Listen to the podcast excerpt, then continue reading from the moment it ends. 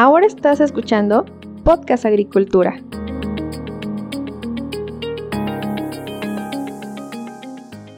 Hola, ¿qué tal? Muy buenos días tengan todos ustedes. En esta ocasión les voy a presentar una nueva entrevista aquí en el podcast.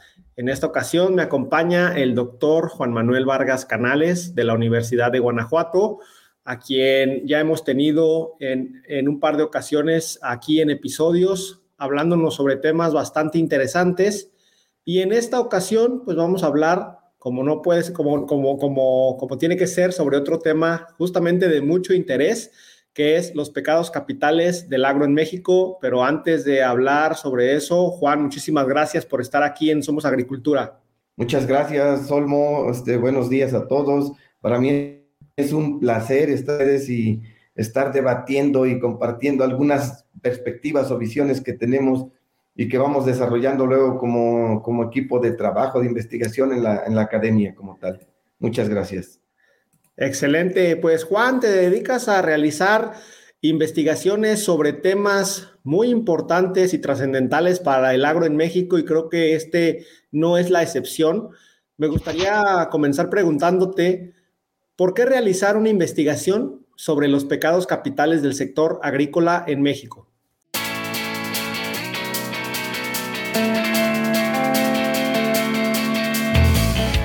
Mira, eh, este tema surge, surge por distintas cuestiones, pero se vincula mucho más a, la reciente pandemia que todavía no concluye, ¿no? Entonces, esta pandemia que vivimos hace, hace, o que inició en el 2019, pues dejó muy, dejó muy clara, claras varias cosas. Una de ellas es, por ejemplo, que la mejor forma de resistir, adaptarse y superar los problemas de salud es, se relaciona con mantener una sana y adecuada alimentación. Eso nos vincula directamente con el sector agroalimentario, porque toda nuestra, bueno, más bien si, si lo vemos de esa perspectiva, la salud del mexicano y del mundo está muy relacionada con los sistemas agroalimentarios y las formas como, como producen, ¿no? Entonces, principalmente es esa, es esa la, la, situación por la que empezamos a discutir, a trabajar este tipo de cuestiones y utilizamos la alegoría de los pecados capitales porque por, por digamos, por una, ah, por un conocimiento popular, digamos, de, de, de, toda la sociedad, que es fácil identificarlos, ¿no? Obviamente, como, como lo planteaba yo al principio, eh, esto puede tomar muchas ópticas. Lo que, lo que yo estoy planteando es una óptica, este, digamos, de un grupo de trabajo que hemos estado desarrollándolo por ahí, entre la Universidad de Guanajuato, el Colegio de Postgraduados, eh, la Universidad Autónoma Chapingo, que principalmente son con los que estamos, estamos interactuando más. Juan, hablar de los pecados capitales es o podría ser, pienso yo, algo arriesgado porque estamos hablando de lo que no se está haciendo bien y esto suele ser muy incómodo en nuestro sector, ¿no? Nos gusta presumir mucho lo que se hace bien y lo que no parece que lo queremos tratar por, por debajo de la mesa para que no todos se enteren, aunque todos sepamos justamente que eso existe. ¿Qué opinas sobre que esta investigación podría llegar a incomodar pues a ciertos actores del sector? Es, va a incomodar, es una cuestión incómoda. Eh, el asunto es que como sociedad debemos ser cada vez más críticos. ¿Por qué? Mira, por ahí estamos planteando que, bueno, ni siquiera somos nosotros. Nosotros, eh, digamos que analizamos y vemos lo que otros investigadores hacen y también discutimos con ellos sobre este tipo de cuestiones. Mira, ¿por qué es importante tener que abordar este tipo de cuestiones de una forma muy crítica? Porque eh, lo que se espera de escenarios futuros es pues un ambiente muy modificado, muy cambiado, muy transformado por la cuestión del cambio climático. Eso nos va a llevar a tener muchísimos desastres naturales. ¿Qué más? Más pandemias, más pandemias. Mira, en la actualidad, eh, por ejemplo, hablando nada más de cuestión de diabetes, son más de 10 millones de, personas que padecen, que padecen o que están diagnosticados con cuestiones de, de diabetes. Vamos por decir, alguna de las enfermedades que, estamos teniendo en la actualidad y que mucho se vincula con el tipo de consumo que tenemos. ¿Qué se espera más? Se esperan más conflictos bélicos. Hoy por la mañana veíamos, ¿no? Alemania está, eh, eh, ya, bueno, ya decidió apoyar a, Ucrania, este, Noruega también. Eh, entonces, ¿qué se ve con ese conflicto que aparentemente empezó sencillo y que se está complicando? Bueno, pues espera que tengamos mayores conflictos bélicos, mayor inestabilidad económica. Entonces, vamos a tener mayor inestabilidad económica derivado de todo este tipo de cambios que se están dando. Entonces, ante estos escenarios, debemos ser cada vez más críticos, pues. ¿Por qué? Porque se trata de mejorar, de cambiar y como sociedad estar mejor. Si no, pues este, tendríamos un retroceso. Y bueno, eh, siempre ha existido esta, eh, digamos que estas visiones, ¿no? De, por un lado, eh, no hacerle mucho caso, digamos, a, o ocultar las partes críticas o malas de los sistemas, pero pues se han mantenido estas dos visiones y se, se van a seguir manteniendo. Excelente. Interesante esto que nos comentas, Juan. La verdad, pues sí, es, es complicado en esta industria hablar sobre lo que no hacemos tan bien, pero como ya lo dijiste, es necesario y tenemos que ser cada vez más críticos porque en la crítica está la mejora. Pasando al tema de la investigación que nos vas a presentar el día de hoy, ¿nos puedes platicar un poco sobre cuál fue la metodología? Ya mencionaste que es una alegoría justamente a los pecados capitales, entonces estamos hablando de siete pecados capitales, pero ¿qué metodología eh, específica seguiste para realizar esta investigación? Eh, mira, eh, propiamente para este tipo de trabajo no existe una metodología como tal. ¿Por qué? porque se trata de, lo que se denomina, digamos que dentro de, los productos académicos se denomina como un ensayo científico.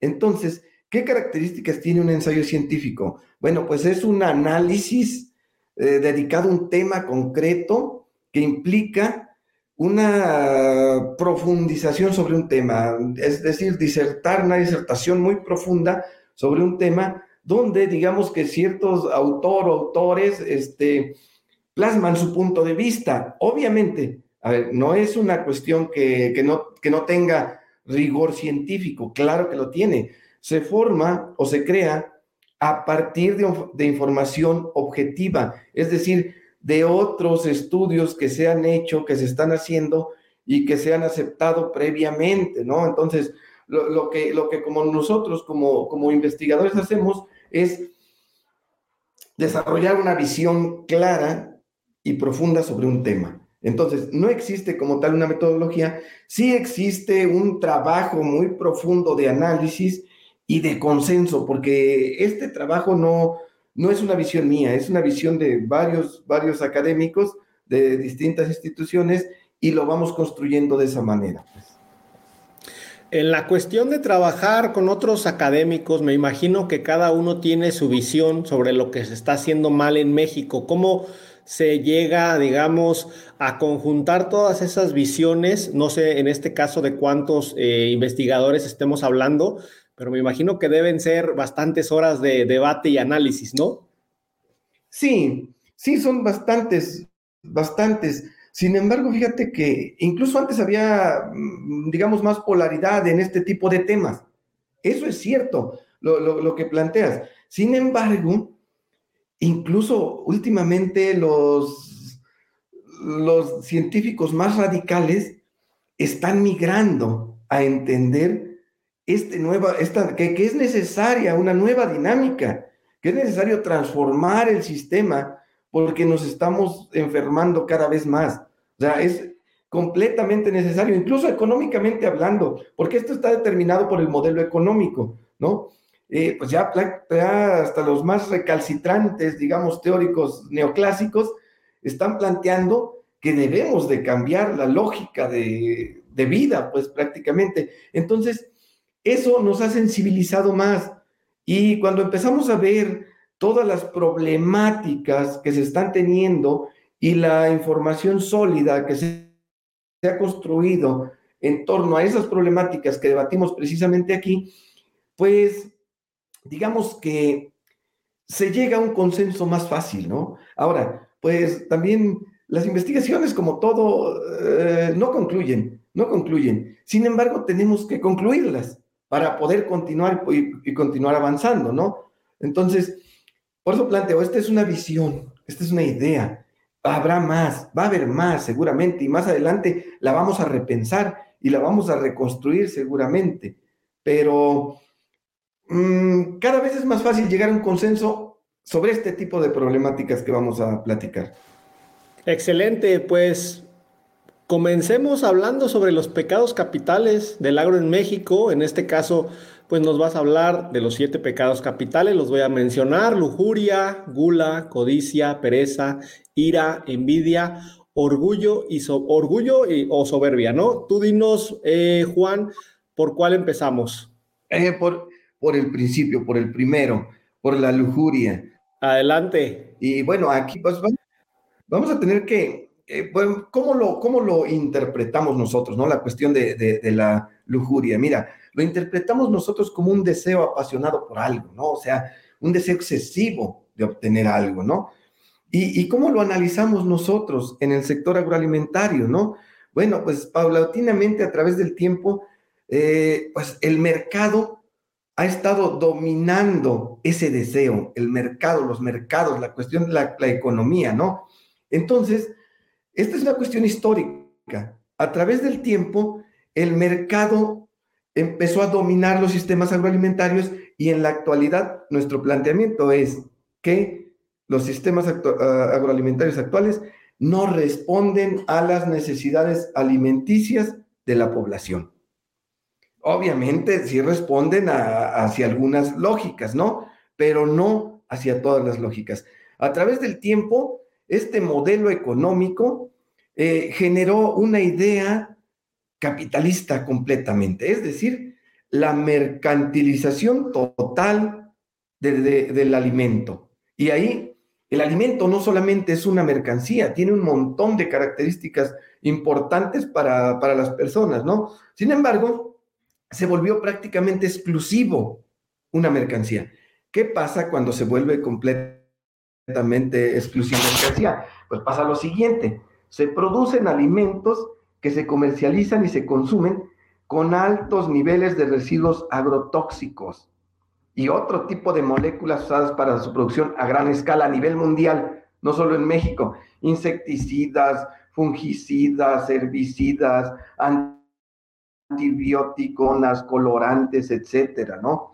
Todos ellos sabemos que, bueno, conforme ha ido avanzando el desarrollo científico y tecnológico, pues hemos encontrado que muchos de ellos son nocivos para la salud. Incluso por ahí hay un texto bien interesante que habla de, del festín envenenado, así, así le llama, cómo es posible que a nuestros alimentos les pongamos veneno. ese, es, prácticamente el colmo. ¿Por qué? Porque lo único que les importa está migrando, esto está cambiando, ¿eh? ya no es tan, tan así, pero, sí, a gran escala sí, en su mayoría sí. Solo importa la racionalidad económica, la rentabilidad y la competitividad. Entonces, todo lo demás como que se dejó por mucho tiempo de lado. Ahí la revolución verde avanzó, avanzó de una forma impresionante y como que marginó incluso otro tipo de tecnologías que estaban surgiendo o que habían surgido incluso antes, ¿no?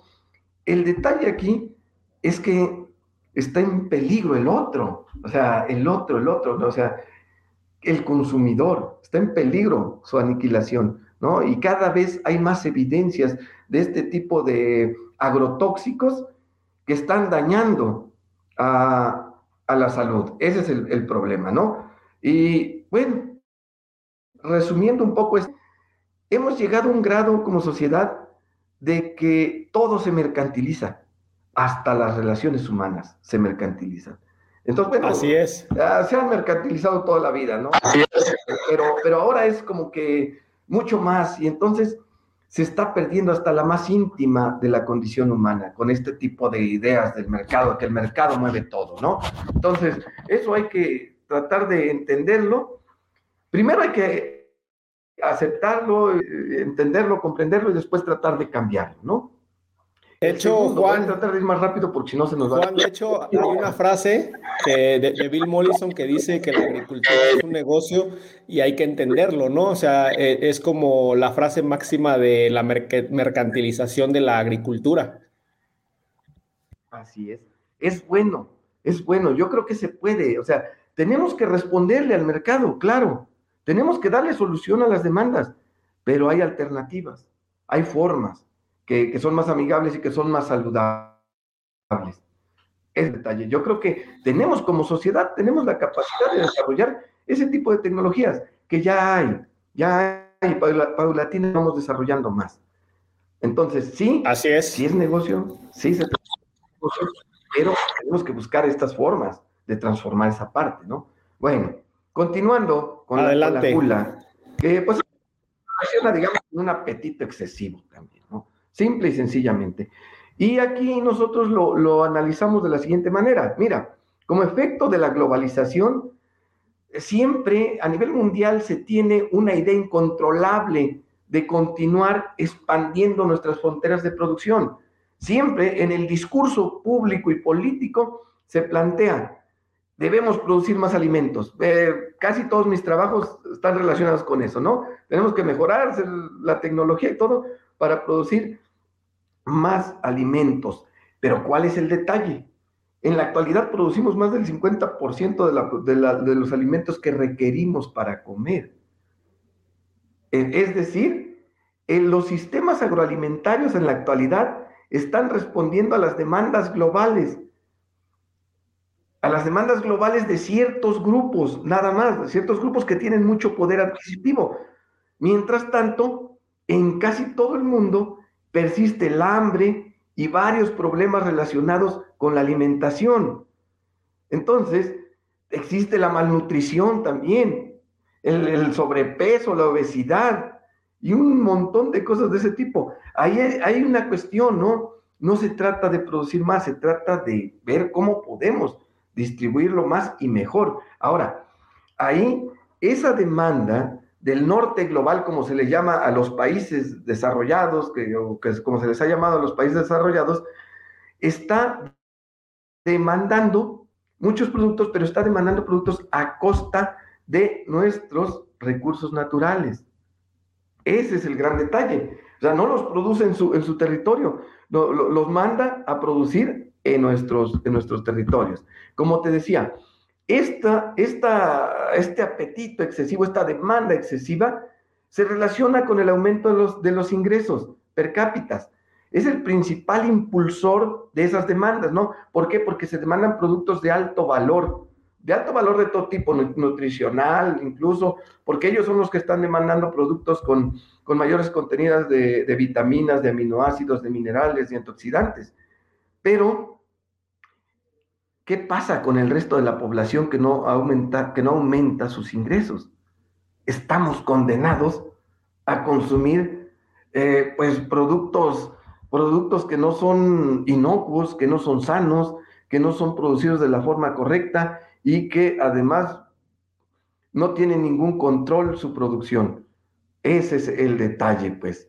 Entonces, nuestros sistemas agroalimentarios en la actualidad no responden a nuestras demandas ni a nuestras necesidades. Hay muchos casos, por ejemplo, el caso más, yo creo que el caso más, más excesivo de este tipo de cuestiones es el caso de las verdes en México. Sí.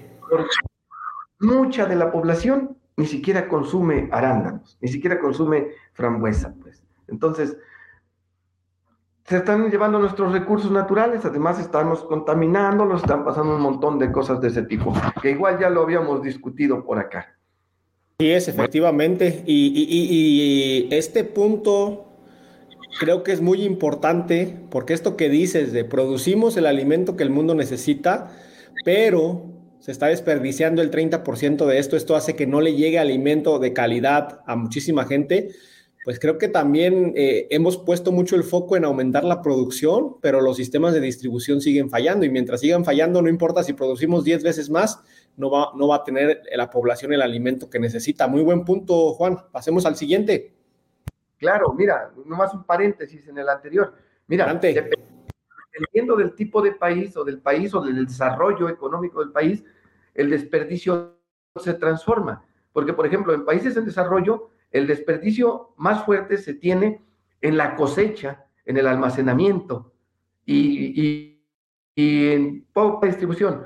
Países en desarrollo, la principal desperdicio se tiene en el refrigerador de tu casa.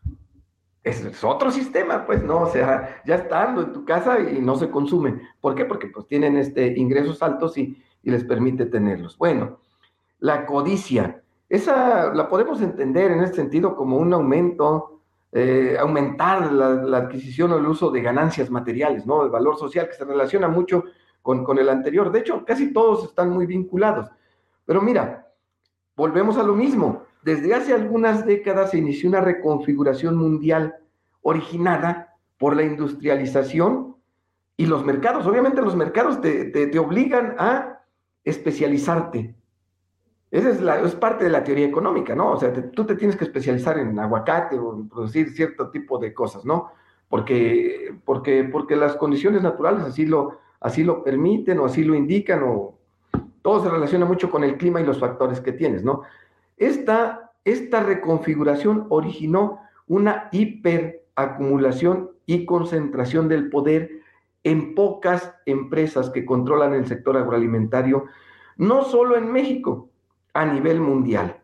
Ese es el gran detalle, ¿no? Mientras que los millones de, pequeños productores que, este, que, están en el sector agroalimentario, pues no concentran nada. O sea, prácticamente se han quedado en el autoconsumo. Mira, en la actualidad, 10 empresas, de, hecho esto tiene como 20 años, ¿eh? 10 empresas controlan el mercado mundial de los alimentos. Eh, empresas que se empezaron a fusionar hace mucho tiempo, que empezaron a adquirir otras empresas locales y que ahora son transnacionales, pues los capitales están en todos lados. Y entonces tenemos cierto tipo de empresas en Estados Unidos, en México, en Perú, en Chile, en Portugal, en España, que están controlando esas cadenas, cadenas de, de valor agroalimentarias, pues.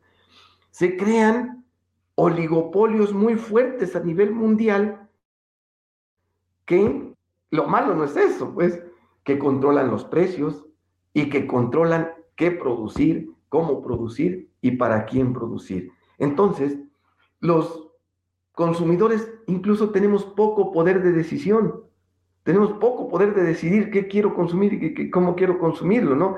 Esas empresas también, también se apropian de los medios de comunicación para difundir sus productos.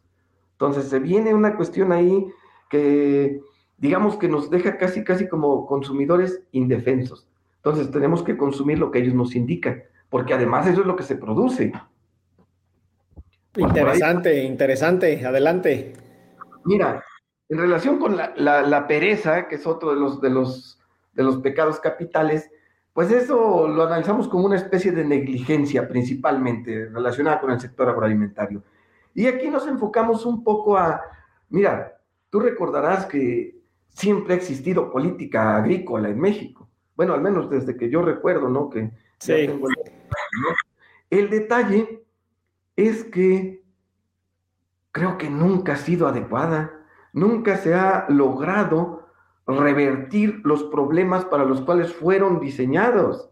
Entonces, no, no, hemos logrado sacar de, de, la pobreza y de la miseria al sector agroalimentario, ¿no? Entonces, se habla de una política asistencialista que lejos de ayudar o de beneficiar al sector, lo que, lo que pasó fue que desincentivó la producción y los sectores, ¿no? Bajó la productividad, se volvió obsoleto el sistema y al final se está abandonando el sector agroalimentario, ¿no? Al final se, se empezó a abandonar el sector agroalimentario, pero eso por un lado, porque por el otro lado generó lo que platicábamos anteriormente, generó un aumento en la productividad, la concentración, la especialización y la competitividad agroalimentaria, pero de un pequeño sector o círculo de, dentro de ese sector, ¿no? Entonces, ese es el detalle. O sea, el gran fuerte, o digamos que lo, lo el grueso de la población del sector agroalimentario nunca se favoreció. Entonces, ahí ha habido mucha negligencia y corrupción, en cómo han operado todos los de apoyo para el sector agroalimentario. El detalle relacionado con lo otro es que eh, esa negligencia ocurrida también nos lleva a pensar en otra cuestión.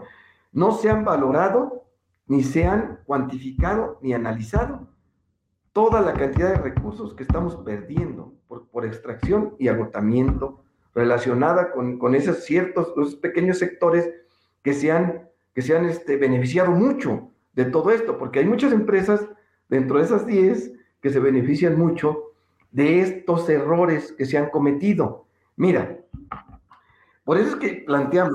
Nada más, nada más un paréntesis, trata de no pegarle a la mesa porque sí se escucha. Ah, perdón. Adelante, perdón. Bueno, bueno. Entonces se trata de un sistema de producción subordinado, al mercado y que tiene eh, importantes problemas ambientales. Ya lo habíamos discutido por acá, ¿no? Y transforma los territorios sin considerar su evolución. En la actualidad, si pensamos en la población que vive en los territorios, em, su, dieta se ha transformado profundamente. ¿eh? Prácticamente ya no consumen nada de lo que culturalmente era apropiado para ellos y, de, y, que era más sano y más adecuado y más equilibrado incluso para su dieta. Entonces, todo esto al final se va a reflejar en cuestiones de salud. ¿Por qué? Porque evolucionamos muy lentamente. Ese es el gran detalle. Entonces, pues hemos fallado mucho en eso. Nuestras políticas públicas no, a lo mejor están más o menos bien diseñadas, pero a la hora de implementarse, de aplicarse, de operativizarse, tienen muchos detalles. Y la otra es que somos un país muy asimétrico. No se pueden diseñar políticas agroalimentarias genéricas, se tienen que regionalizar. Tenemos que ir pensando más en las regiones porque somos muy diferentes.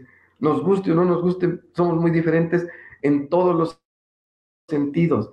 Es muy heterogéneo, es el detalle. Juan, sobre este tema de las políticas públicas, ¿no has realizado alguna investigación? Porque la verdad sí creo que es un tema muy importante que hay que impulsar para que no haya estas políticas genéricas, para que las políticas respondan a los tiempos del campo en lugar a los tiempos electorales. ¿Has realizado algo al respecto?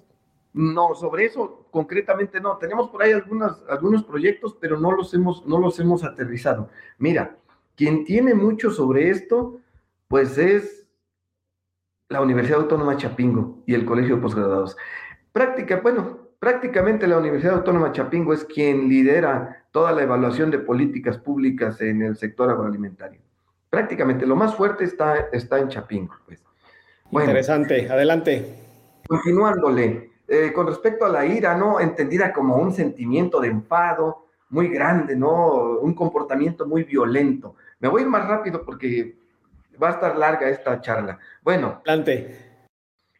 Es que lo, lo relacionamos con el abandono y la inmigración, eh, generalmente de gente joven, los talentos que tenemos y de adultos jóvenes que son fundamentales para desarrollar el trabajo en el sector, que es muy pesado además. ¿eh? Es un sector pesado y poco valorado y poco remunerado. Por eso es que la gente está emigrando del campo a la ciudad, a otro, insertarse a otro tipo de actividades o al extranjero, donde pues obviamente eh, los sueldos son mucho mayores, ¿no?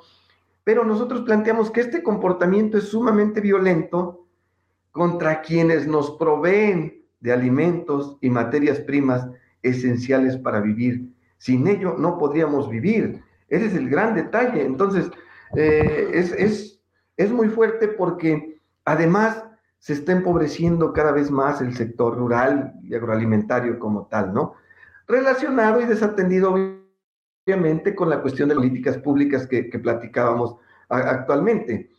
Pero además existe otro problema estructural, que, le llaman un problema estructural en, nuestra sociedad. Mira, em, se tiene muy poco acceso a crédito y ahorro, que te va empobreciendo cada vez más como población, ¿no? Entonces el sector tiene poco acceso a eso, ¿no?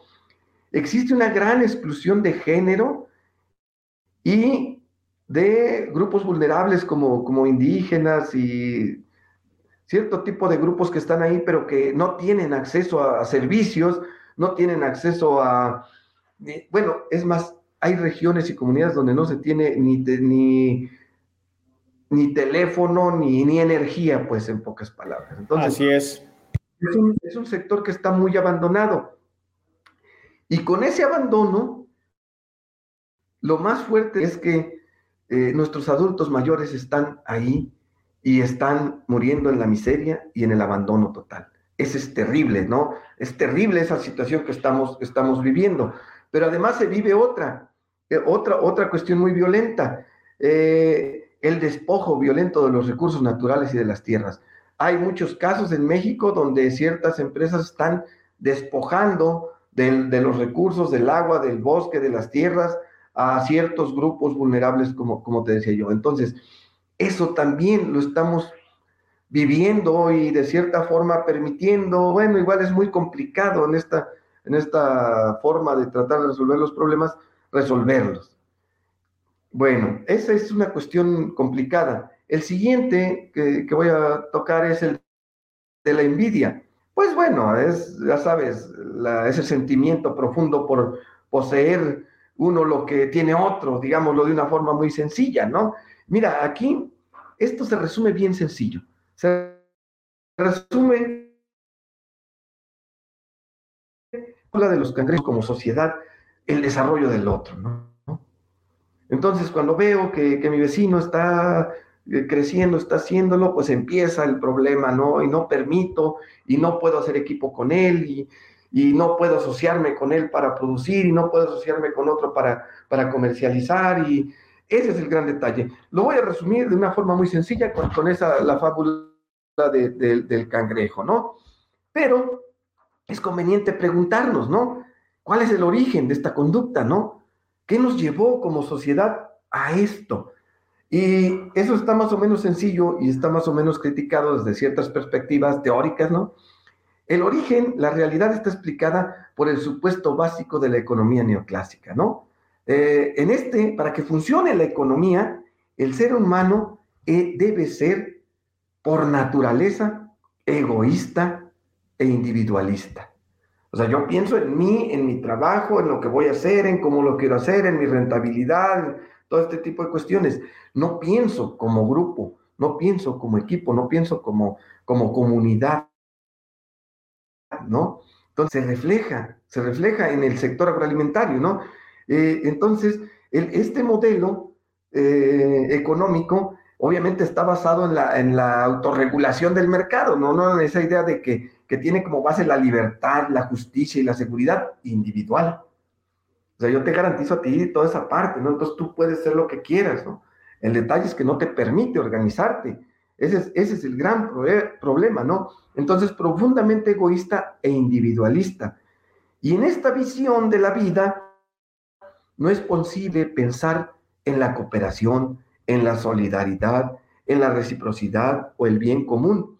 Y paulatinamente se va erosionando la comunidad que éramos antes, ¿no? El trabajar para la comunidad. Entonces, eh, cada vez somos más egoístas, más individuales y cada vez este, nos importa menos el bien común, en pocas palabras, en el sector, y se refleja. Ok, pero esto como parte de, la problemática es eh, no solo de la agricultura, a nivel eh, cultural en Latinoamérica, incluyendo México obviamente, está esta mentalidad de ver por mí, de revisar mi rentabilidad si soy una empresa, pero como bien dices, no nos preocupamos por el resto, por el grupo, ¿no? Y, eso, quiero remarcar esto porque creo que ese es el punto clave o uno de los puntos claves, como bien dijiste, que no nos deja mejorar o, impulsar la organización en el sector. Exactamente, ese es el detalle, ese es el gran problema. Muchos de los problemas que tenemos los podríamos resolver con organización. Sin embargo, esto se vuelve cultural. gran parte de esto como, es como la alimentación, es una cuestión cultural, es una cultura alimentaria que tienen que pasar años para transformarla, ¿no? Entonces, identificar esto es muy bueno. El detalle es que hay que empezar a impulsar cosas para transformarla y eso va a pasar años.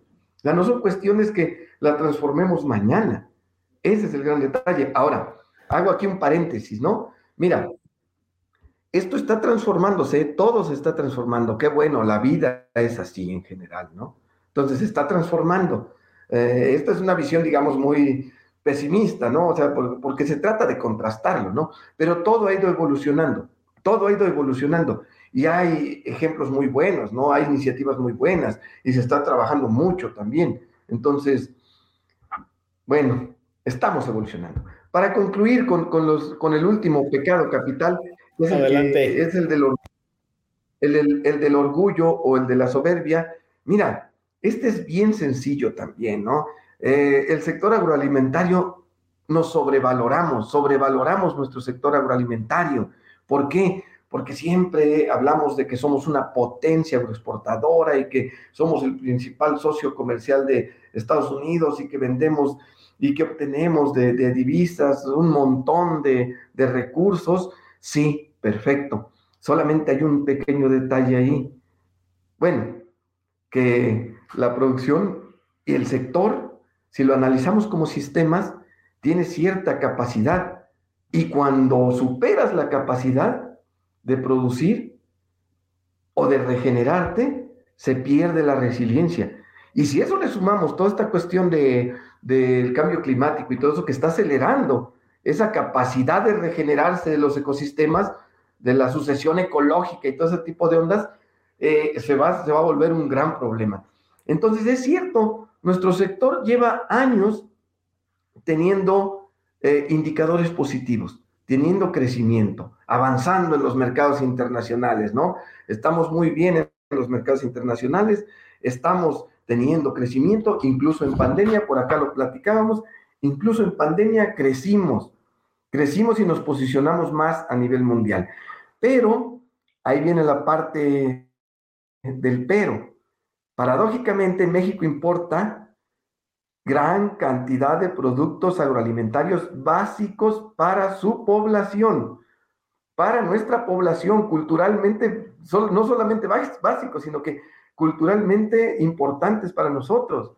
Entonces, importamos maíz, frijol, trigo, arroz, soya y sorgo de origen vegetal, grandes cantidades, ¿no?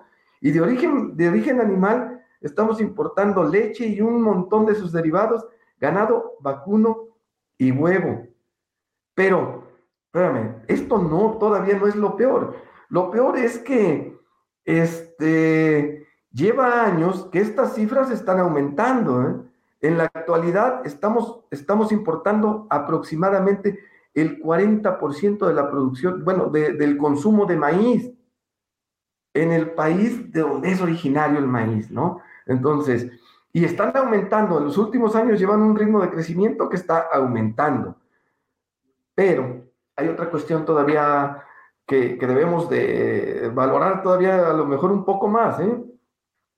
Se importa la mayoría de los insumos necesarios para la producción, como son fertilizantes, agroquímicos, semillas, tecnología e incluso servicios del extranjero. Entonces, es cierto, el sector agroalimentario mexicano es una potencia mundial para producir y exportar alimentos, pero tiene una completa dependencia del extranjero para poder. Ese es el gran problema eh, cuando, analizamos estas dos cosas, este, este último, este último punto. Eh, bueno, más o menos por ahí concluimos con, de manera muy sencilla los, los pecados capitales. Juan, es bastante interesante todo esto que nos has comentado y en cada uno de estos pecados capitales podríamos nosotros armar un episodio del podcast o, o un video porque son problemáticas bien específicas que ya detectaron y en las cuales, bueno, ya se detectó. ¿Qué sigue, Juan? O sea, ¿cuál sería la principal conclusión de esta investigación en la cual tú has participado, porque no sé ustedes como investigadores cuál sea su alcance, ¿no? O sea, eh, piensan, reflexionan, analizan, estudian todas estas cuestiones, las plasman, las presentan, pero después, pues, no vemos que eh, esto se esté traduciendo en resultados a nivel legislativo o en resultados a nivel de la forma en que producimos, que, que entiendo que es muy difícil, ¿no? Pero, ¿qué, ¿cuáles serían tus conclusiones? ¿Qué sigue después de esta investigación?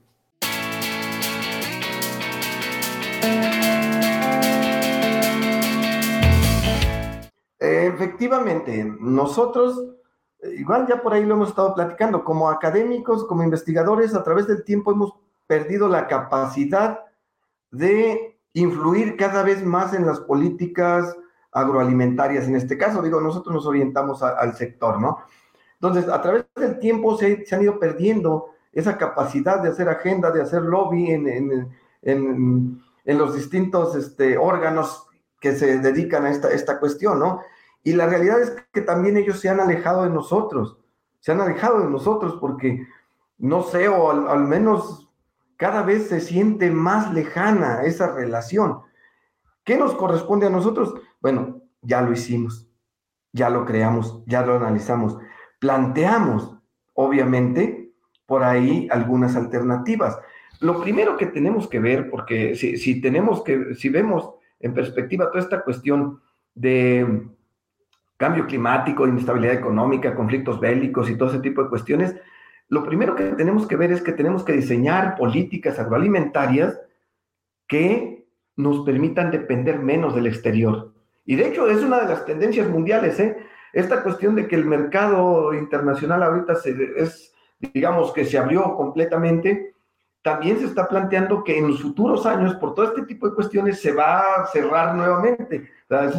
A lo mejor no pasa, a lo mejor sí pasa. Sin embargo, si pasa o no pasa, lo que como país deberíamos de hacer tendría que ser impulsar la autosuficiencia alimentaria o depender menos del exterior, depender menos porque imagínate si nos quedamos sin alimentos o por algún conflicto bélico fuerte, no tenemos cómo alimentar a nuestra población, nosotros no tenemos reservas, las reservas son muy, son muy bajas, ¿no? Entonces tenemos que pensar primero en eso.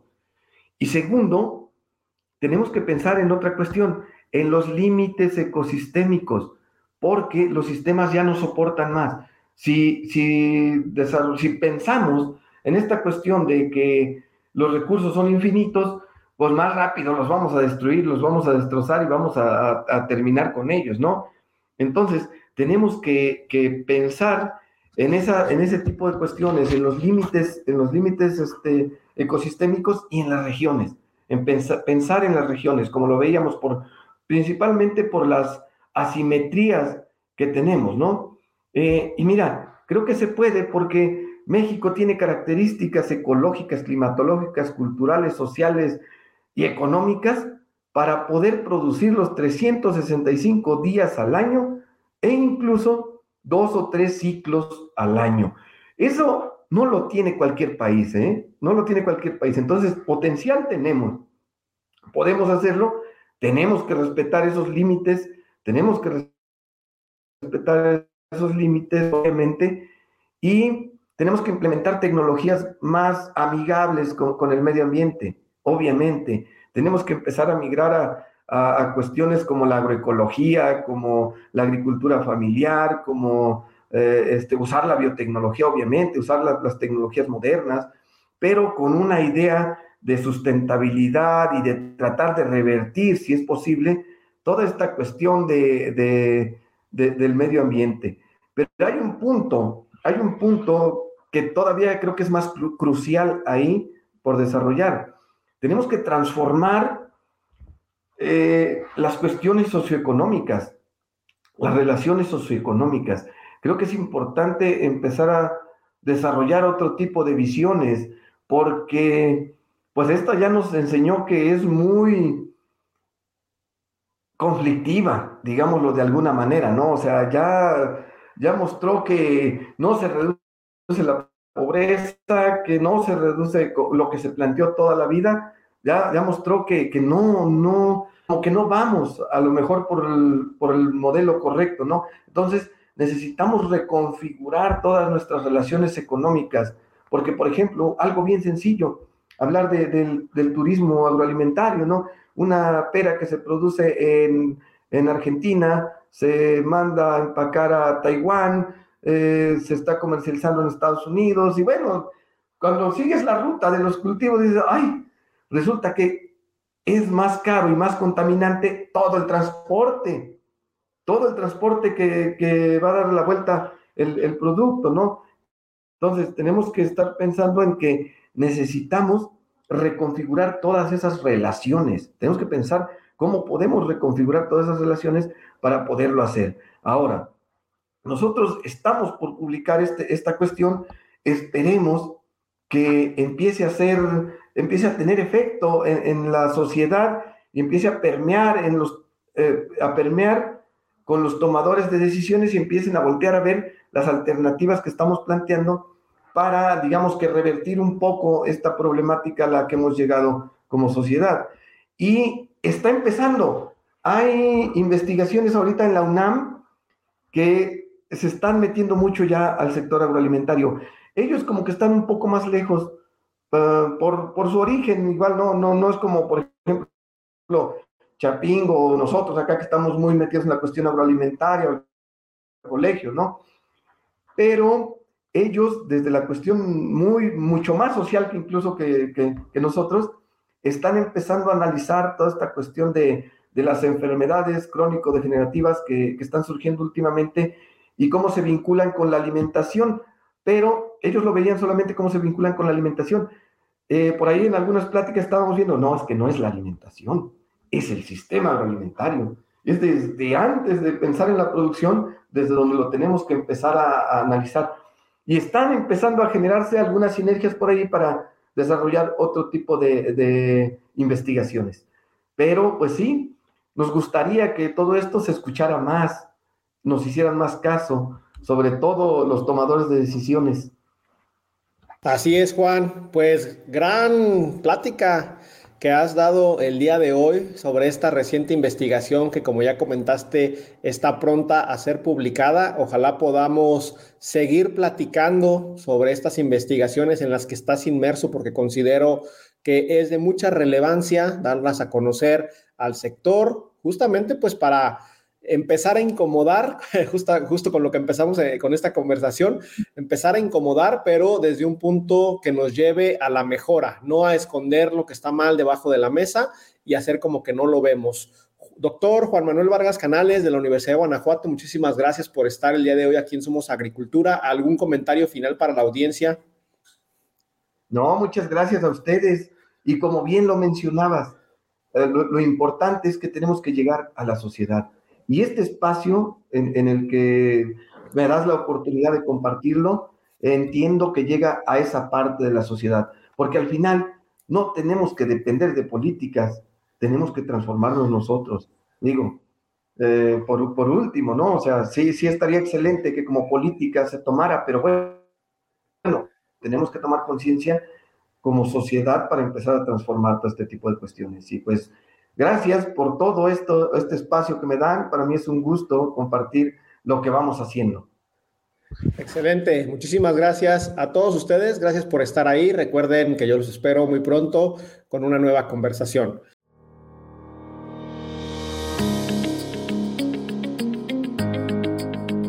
Hemos llegado al final de este episodio. Muchas gracias por escuchar Podcast Agricultura.